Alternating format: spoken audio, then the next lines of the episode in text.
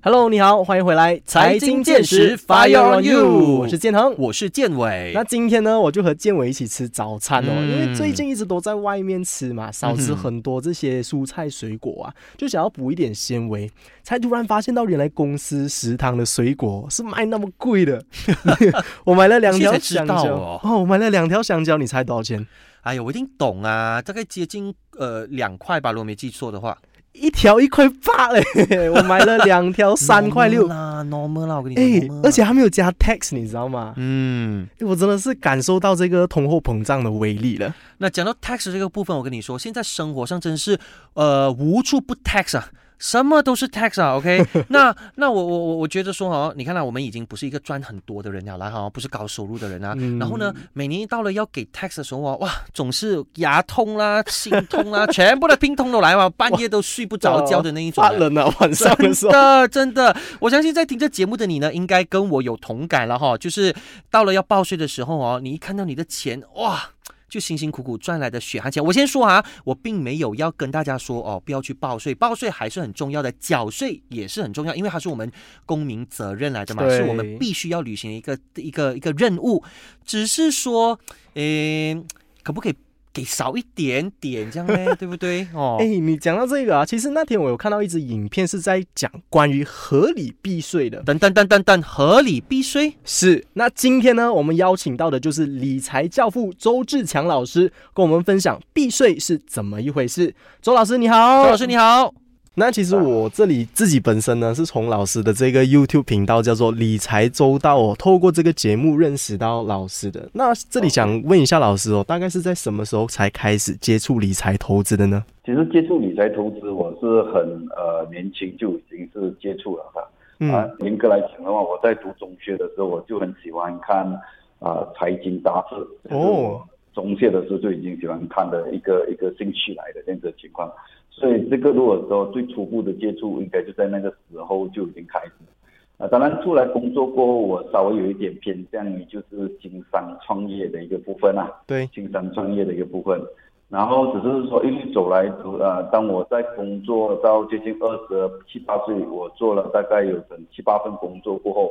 也是有做了一点点的一些创业，就是开过书店啊，做过小型出版社啊，做过这个邮购，以前没有网购，以前叫邮购。嗯 OK，过后我就在二十七八岁的时候，我就觉得我要好好的呃经营一条路，经营我未来事业的一条路。嗯所以当我在呃书局里面看到有一个在英文书叫 Family Wealth Manager 啦，就是有一个叫做财富呃家族呃就是家族财富专专属呃经理人这样子的东西啦。嗯当我看到这些书的时候，我就发现到，哎，这些人非常好，非常棒啊！他就是第一，当然对我当时来看的话，他们是专业人士，然后又赚取很高的这个收入，年收入，OK，、就是在这些介绍里面，然后他们就可以帮忙一些人，就是亿万富翁啊啊，都是亿万富翁做投资啊，做管理财富啊，做分配啊，像我觉得我很有兴趣的这个东西。当我了解这个过后，我就去探讨要如何在马来西亚可能我也是走呃类似这样子的一个事业。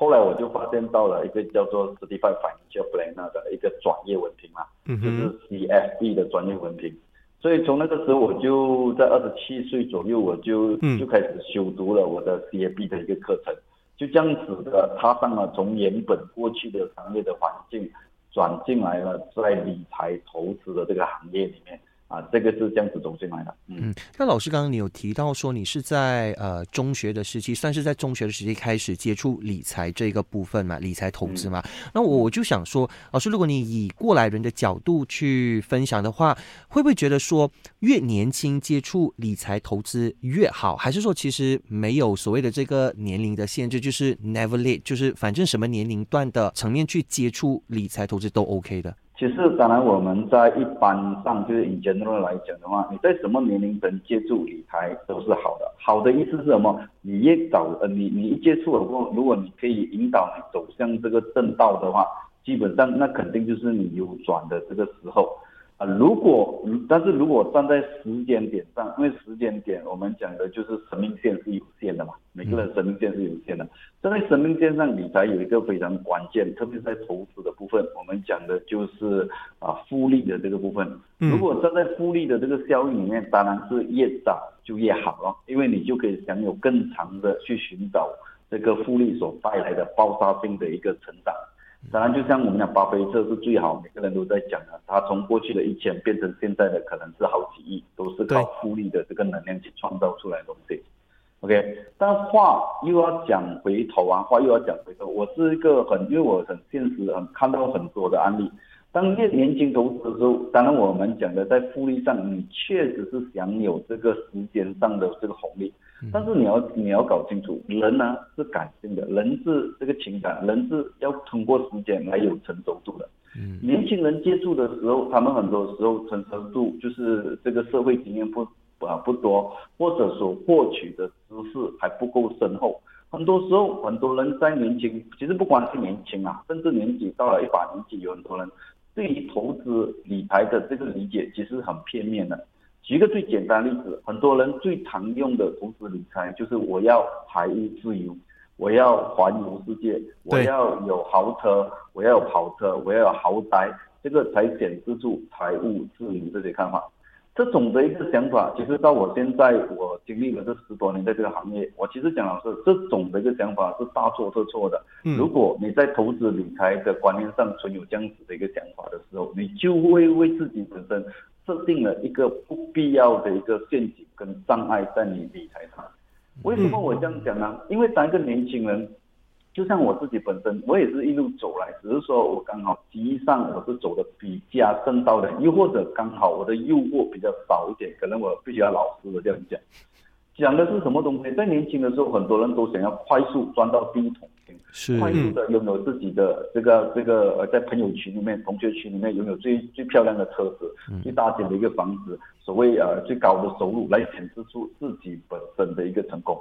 当你有这样子一些想法的年轻人的时候，其实这一些表面看起来会激励你，好像充满着干劲，想要努力。同个时候，他就为你已经埋藏了很多的一个陷阱。怎么讲呢？其实，在某一个角度里面，当你有这样子的一个欲望啊，但是你的这个欲望搭配不上你理财真正要有的实力的时候，你很多时候就很容易行差踏错。而严重的话，你就很有可能去玩 money game 咯，就是快速金钱致富法。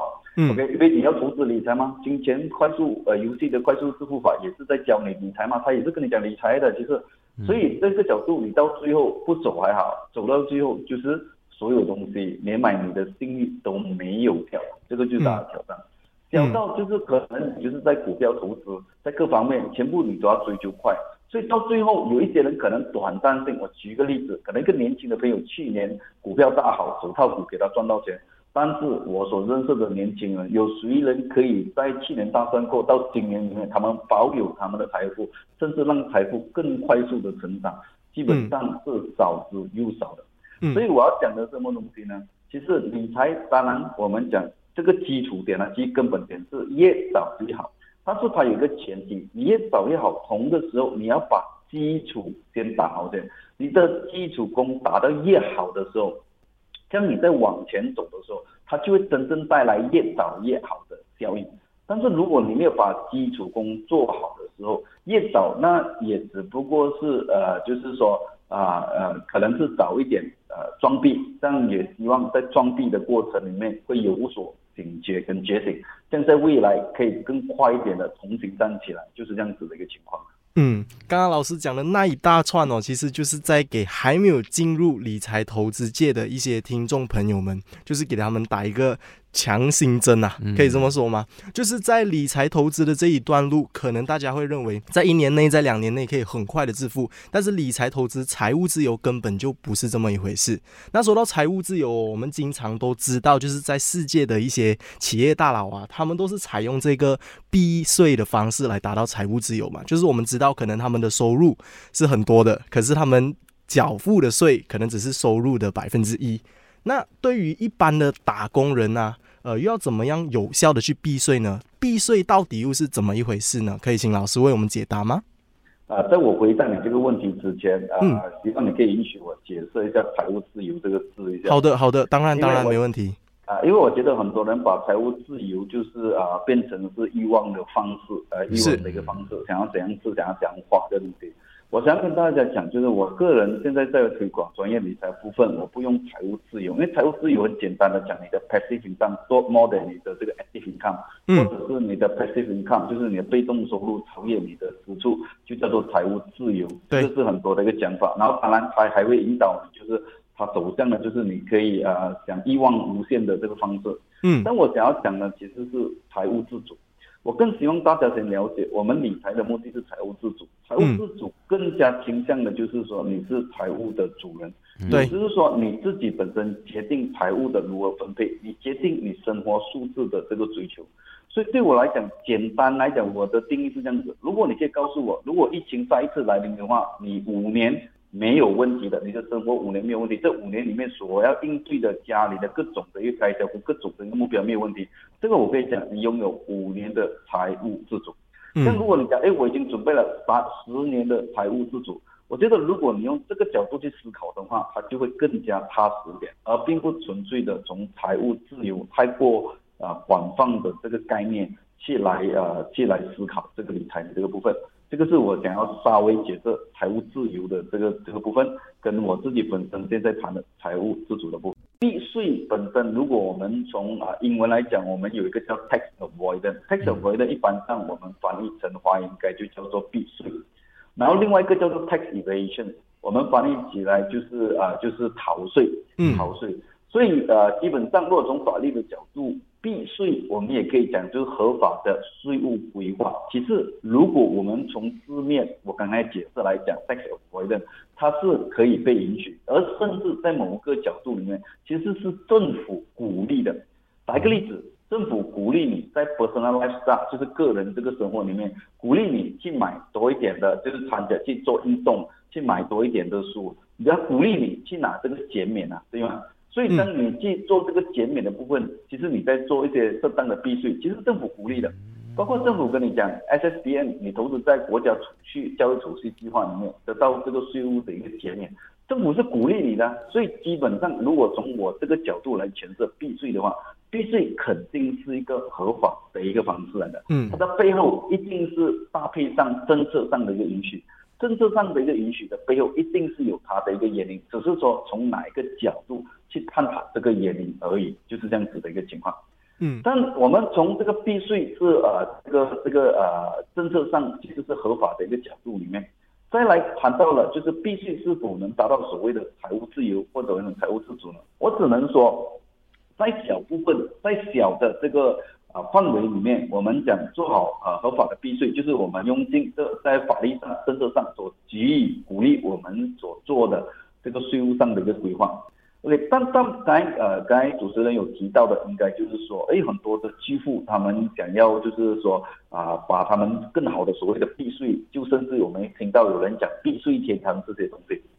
基本上，当我们呃去到另外一个阶段的时候，它就可能会从呃呃，就是单纯的政府鼓励的政策的避税，就会走向了一个就是说有心机的啊灰色地带的一个逃税的一个方法的一个出现啊，这是有很大的一个出现的一个可能性啊。就是我们讲，如果是巨富的话，哇，这样巨富了，有一定财富的人，当他们可以就是离开马来西亚，我们想讲离岸的地方。来为他们的这个财富做管理的时候，这样基本上他们就已经是不在马来西亚的税务的管理的范围的时候，他们就已经是从全球的战略的角度做这个避税的一个部分。嗯，基本上就好像我们讲潘多拉文件这些东西，很多时候其实这些他们所做的东西有非法吗？没有非法的，这个是世界大家都知道，只是说。更多人知道是有钱人知道吧？因为这是有钱人可以做得到的这个游戏嘛，金融游戏。嗯。那一般上的人，你你你知道也没有用啊，或者也没有人来告诉你啊，因为你都不是他的潜在的客户。所以从世界角度，它并不是是非法的，那整个制度是合法存在的。我全世界也是知道有这样制度，只不过是这个制度存在的时候，人们怎样用这些所谓的避税天堂。他的钱，打个例子，他是贪污回来的钱，但贪污本身是犯法，但那个钱放在那边不是犯法，但贪污本身是犯法。简单来讲就是，你打抢的钱是犯法，但你打抢回来过后，你拿那钱放在银行，银行把你的钱收你的钱放在银行，这样基本上那个钱他不可以讲是犯法的一个东西。我的意思是这样的，从银行的一个角度，他没有办法证明你是打抢还是做生意还是打工回来的时候，如果你的呈报啊，根据呈报，根据所有的程序，就是做完了过后，你把钱存在银行，他就扮演银行的角色啊，就像避税点那样子。所以我只能讲，就是在这个角度里面，确实这个是可能是超级有钱人他们所做的一部分的东西。嗯，诶，啊，可能当我在讲这个时候，我可能再稍微再又回到比较小的范围来。嗯，好啊，好啊。啊，就是做生意的人跟打工的人这两者之间来谈，好不好？嗯，好的。一般上，如果我们从呃小范围来看的这个税务规划的话，做生意人跟打工人，一般上做生意人在税务规划里面比较有优势的，打工人比较没有优势的。我举单简单举个例子，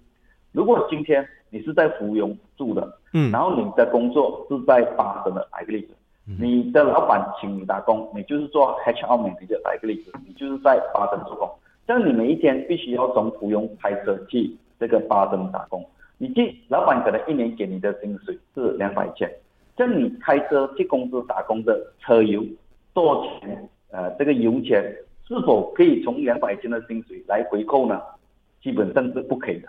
你拿到两百千是不可以的。然后同的时候，你可以不可以就是说用电话啊，这个这个这个啊，就是这个电话，你的电话的这个费用，电话费不可以？电话费这里可以不可以扣开销？也不会扣开销。除非是公司提供你的手机，那是另外一回事，对吗？嗯。像今天如果换一个角度，你今天跟老板讲，老板觉得你不做，讲老板我要辞职，老板讲这样好了，好不好？这个工作现在我就算给你做了啊，我就是就是外包给你做了，不是我的工了外包给你做，一样的，我本来是给你两百千的薪水，加满了花红，加满所有东西，可能两百五十千，现在我外包给你，也一样两百五十千给你了。这个时候，当你已经从本来打工变成是一个做生意的人的时候，作为企业的时候，像你从芙蓉一样开车去到巴生去做这个工作的时候，这时候就是你的赚取两百五十千的这个开销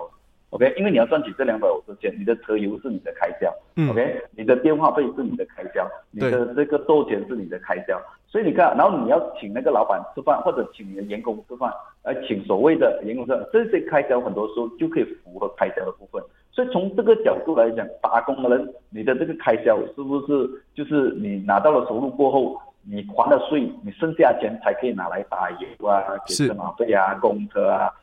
可是如果你改成生意模式的时候，这个时候你是不是可以减更多的开销？你可被征的税就减少了嘛，对吗？所以从这个一般的角度来讲，所以做生意它确实是有一些的优势在这部分的东西。但是当然，我们讲回到税务规划，我们不可以一概而论这整个的一个东西。但我只能讲以 generally 来这样子。用那个例子来做比较，大家就可能会看到那个的优势是在哪一个部分。那对于像，因为我们刚刚都有说到生意的部分和打工的部分嘛，虽然是同样的一个活动，但是在生意的角度上，它就可以变成一个生意的开销，进而达到避税的这个效果。但是对于像我们打工族一般的平民老百姓，我们可以说呃 nine to five 的这个打工族，我们是否比较合适去自己另外再开一家公司，然后再把个人的一些。呃，税务再放到公司变成一个生意的开销去避税，这个方法是可行的吗？有效的吗？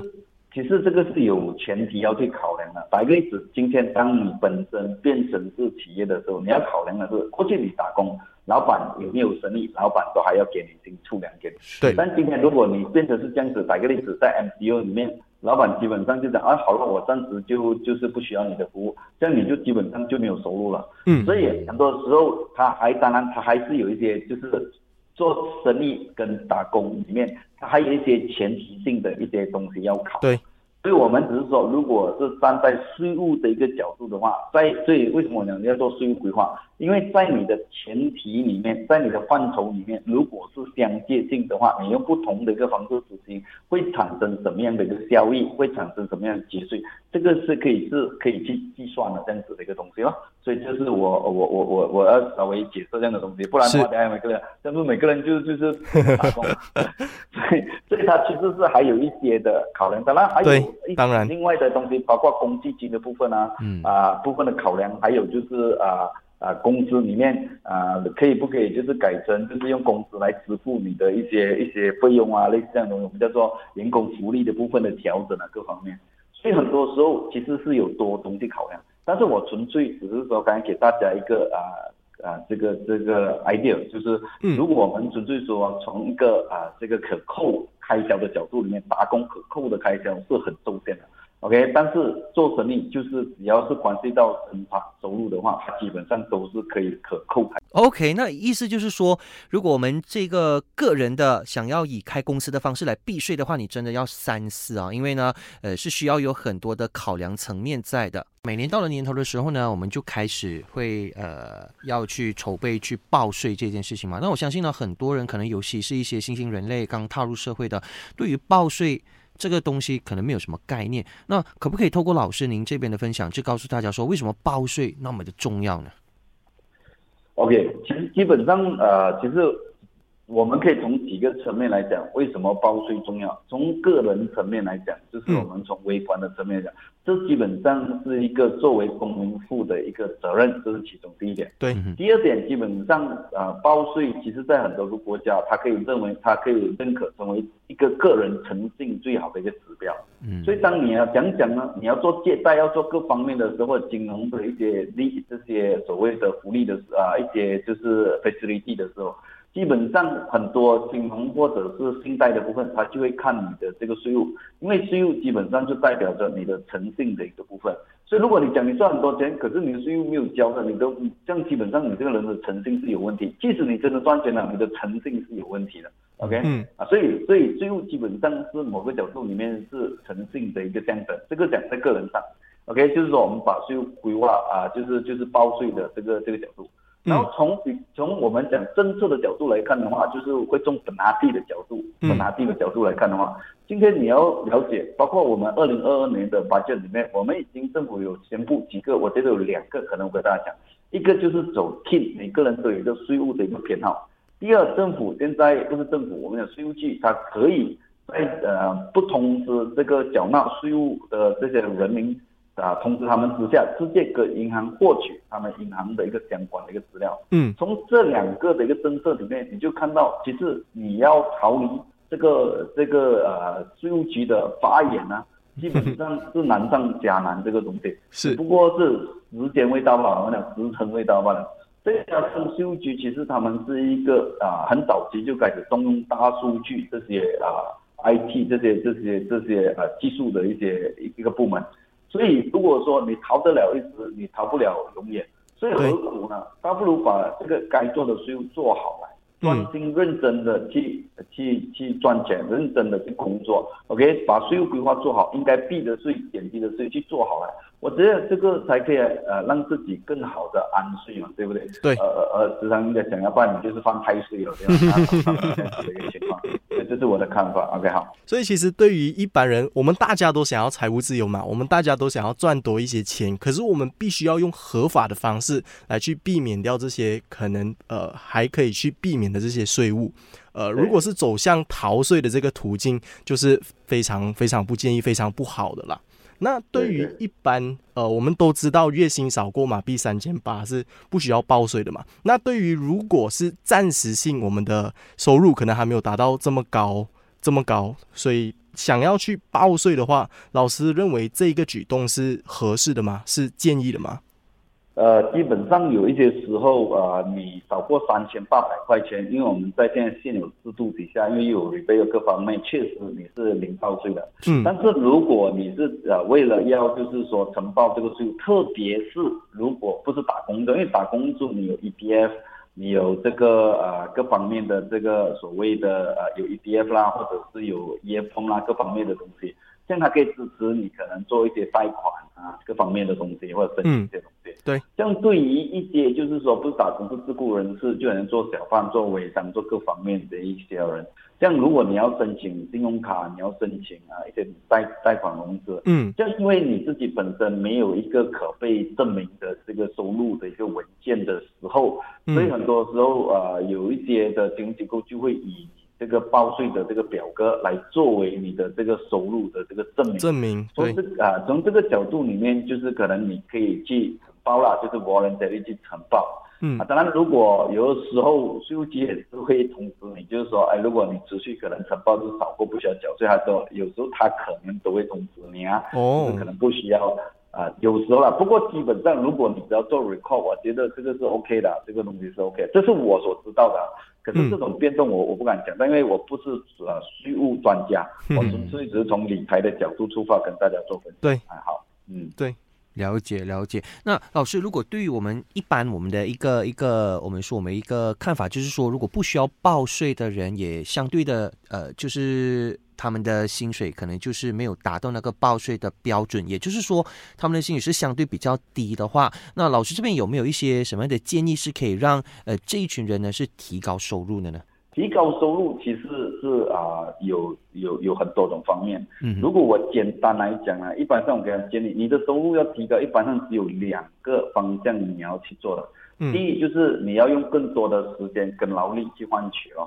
嗯打一个例子，如果你是早上八点做工，五点放工，你五点放工过后的时间，你用劳力用时间去换取，这是其中一种开源的一个方式。OK，、嗯这是其中一个。但这种的一个开源方式，长远里面并不鼓励，也并不建议。这种是短时间可以，长时间你用时间跟劳力，这样人生的意义跟价值就很像没有什么意义跟价值嗯这一点。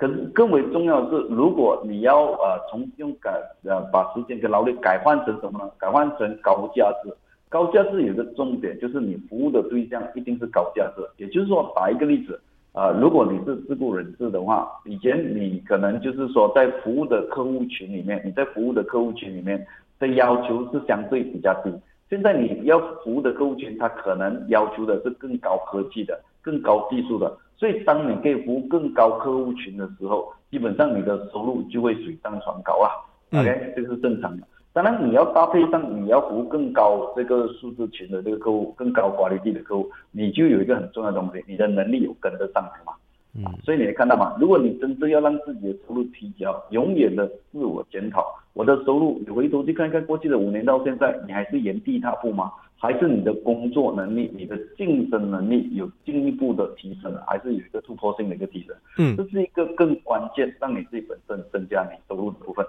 当然，最后放在这个呃年代里面，我会跟大家讲，投资这一条路，呃，我非常鼓励大家走正道投资。正道投资，当然很多人讲价值投资这些，但正道投资，我觉得就是一步一步去跟人投资这条路。OK 啊，这个是大家都要去面对的。当然我知道很多人讲到投资，它是双，它是它是它是双方面的，可以赚可以亏。嗯 OK，但是我们很清楚的知道，在这个世界，在整个经济的结构里面，OK，在包括全世界经济结构里面，如果你没有搭上这个资本的整个经济结构里面去寻求这个回报率的话，基本上我们是属于吃亏的那一群。嗯，简单来讲就是说，今天如果你辛苦赚回来、存回来的钱，竟然比不上通货膨胀的话，你试想想一下，今天本来十块钱可以吃一碗叉烧饭，嗯然后你把它，你把这十块钱放在银行存了，存了三年过后，结果吃不到一包一一一盘叉烧饭，有时候是不是一个很 可怜的事情？是甚至有时候我们讲，我们存款的能力输给叉烧饭的真是。可是我们是，所以我的意思是，这个是我们大家，当然它确实是不简单，但是所以我我在这边就鼓励就是专业理财，鼓励这个学习，其实的目的就是希望，真的是我们在啊、东西没有容易啦，大家都要时间去累积经验，去训练回来这样子的情形。嗯，所以其实除了要理财，学会理财投资，另外还有一方面我们也要去兼顾的，就是要投资自己啦，把自己的价值在社会上的这个竞争能力也提高的话，我们呃这个收入也有。也也能在长时间内就是一直的也达到这个复利的效果，我们可以这么说。那除了避税之外啊，老师认为还有哪些是比较重要的理财方式，可以让听众快速达到财务自由的呢？或者是财务自主？对，财务自主。其实讲很老实，很多当我们用“快速”这个字眼的时候啊，嗯。嗯。其实它就已经有一种偏离轨道。刺激我们欲望的这个部分。嗯。哦我讲老师，我我这里可能大跟大家分享一些，就是啊啊我自己本身的经验之谈。好的，其实我很多时候很多人当你回过头，我不懂你们啊，跟你们回过头去看看自己过去啊、的这个呃投资理财的一个经验里面，嗯，你们有没有发现到，有的时候有一些机会来到你的面前，你在当时不懂自己为什么没有去拿那个机会，有没有这样子的经验？又或者你们也是有一种经验，就是在过去里面，其实是本来我我都可以存更多钱的，本来我有可以可以累积更多财富，但是我却做错了一些决定。举个例子，可能我去啊，就是可能现在回看自己很笨。那么那时候去参加一些这种不必要的 money game 啊，或者一些给人家合资一些生意啊，或者做一些呃某某的一个东西这样子的一个情况。所以也就是说，很多时候快速是每个人心里都很想要的。所以在在快速的这个或者在某个角度里面横财的时候，我们就会很兴奋，就会觉得拥有这个东西。但我想跟大家讲，理财的这整个过程，表面看是很像你增加你的财富，OK，增加你的财富。其实往深去看的话，其实是你要有这个能力去管理这个财务才是最重要的。就很像我举一个简单的一个例子，如果说今天，今天你啊，可能你可以回忆讲过去，你赚三千块钱的时候，你可能曾经跟自己讲过，我赚四千块就好了，我在手上很多问题都给解决了。结果你发现，照当你赚四千块的时候，现在你赚了五千块，你回想说没有啊，我现在还是钱不够用啊，好像更严重啊，这个东西。有没有这个感觉？有，永远都钱不够用。你你可能也会觉得这个为什么呢？就我只是跟大家我讲错一些东西。今天如果说老板讲，哎，你做工不错，我升你薪水，起你就一千块。像你拿到那一千块过后，你看啊，如果你是一个没有能力管理钱啊，你还没有培养出管理钱的能力，你会觉得哇，我有一千块钱了，我的车驾了六七年，哎呀，我贴头就一百块钱就可以 upgrade 我的车子。嗯。所以表面上你的收入增加了一千，开销上你去增加了千一块钱。对，嗯，看到没有？所以在这个状态里面，你永远都是都是在无法管理你的自己本身财务。所以我才讲，财务其实要用财务自主会更好的去形容整个理财的观念。财务自主讲的就是你真正的是要做你自己财务的一个主人，你财务的 master。当你做财务的吗？这时候是让不是那个有了一千块钱，让钱来支配你的一个欲望，去换更多更好的车子，还是怎样生活的东西？而是你很清楚的知道，其实你要的是怎么样的一个未来。所以也就是说，当你要更快速的达到财务自由呢，我想要给大家建议，先理清楚你其实真正想要过相对跟你现在比较相对有数字的生活。OK，在接下来的一年、三年、五年是什么？给它清晰化、清楚化，这样你就会有明确化的目标，在理财的过程一个一个的去达到。对，要不然的话，你的理财其实是受环境的一个影响。哎，今天朋友告诉你，哎，这个这个手机好，还是这个好吃，这个好玩，你完全是受身边的，不管是朋友或者是广告各方面影响做决定的话，你永远就做不到财务的主人，你就做不到财务自主。所以要达到财务自由的前提，是先把自己本身管理财务的这个能力培养起来。我希望大家可以呃呃呃，可以可以可以，就是体会我这句话。嗯，因为这个也是我自己本人出的一本书，就是今年叫《理财密码攻略》里面，其实我有一个这个方程式。这个方程式讲的是什么呢？我讲今天你的财务结果就是你的收入高还是低，你的开销的方式的摆正呢？或者你的投资有没有回报率，还是你的借贷各方面的一个状况，你现金的状况，基本上你今天的财务结果只不过是反映着你过去的每一天，你过去的每一个月，每一个决定去处理你的财务，确实是这样子。像你的这一些的决定又源自于哪里呢？OK，我的在里面有讲，就是你的结果来自于你的行动，你的行动来自于你的状态。状态里面，我就讲两个核心的东西，一个就是你的思维模式，你没有具备投资理财的思维模式，像你怎样去做投资理财东西，你都不知道啊，理财是要这样子，金钱是要这样分配，当你不知道你怎样去会做应该要做的行动呢，对不对？所以你在知识的这个部分或者这个思维的部分，你要先坚定。第二，基本上我在状态里面，我简单讲而已啊。基本上，另外一个状态就是，你今天很多时候你做很多决定，很多人是受身边的朋友或者是你的这个圈子影响你做最后的一个决定啊。所以，如果你的这个状态里面没有先下手去做调整的话，其实你的结果也只不过是重复性发生而已，就是这样子的一个情况。所以，如果你真正要做到财务自主的话，请把你的状态先调整到一个正确的，这个也就是我讲的理财的一个基础。在一个相对正确的一个状态里面，你才可以做正确的一个决定。相对正确啊，没有百分正确的这个东西。OK，这样你就会找到更好的一个结果。然后这是一个循序渐进的一个过程，让我们在好里面不断一点一点的累积好，让自己的财务就会逐渐的走向越来越稳健跟越来越好的一个状态啊。这就是我想要讲的部分。嗯，所以与其说用快速这个字眼，不如倒不如我们把它转换一下，就是我们以按部就班的方式，再去啊很好的一个规划下呢，才慢慢的走向我们的所谓的财务自主的这个道路上了哈。嗯，对对对。那我们今天的分享就到这里结束了，我们再次感谢我们的周志强老师。好，谢谢谢谢。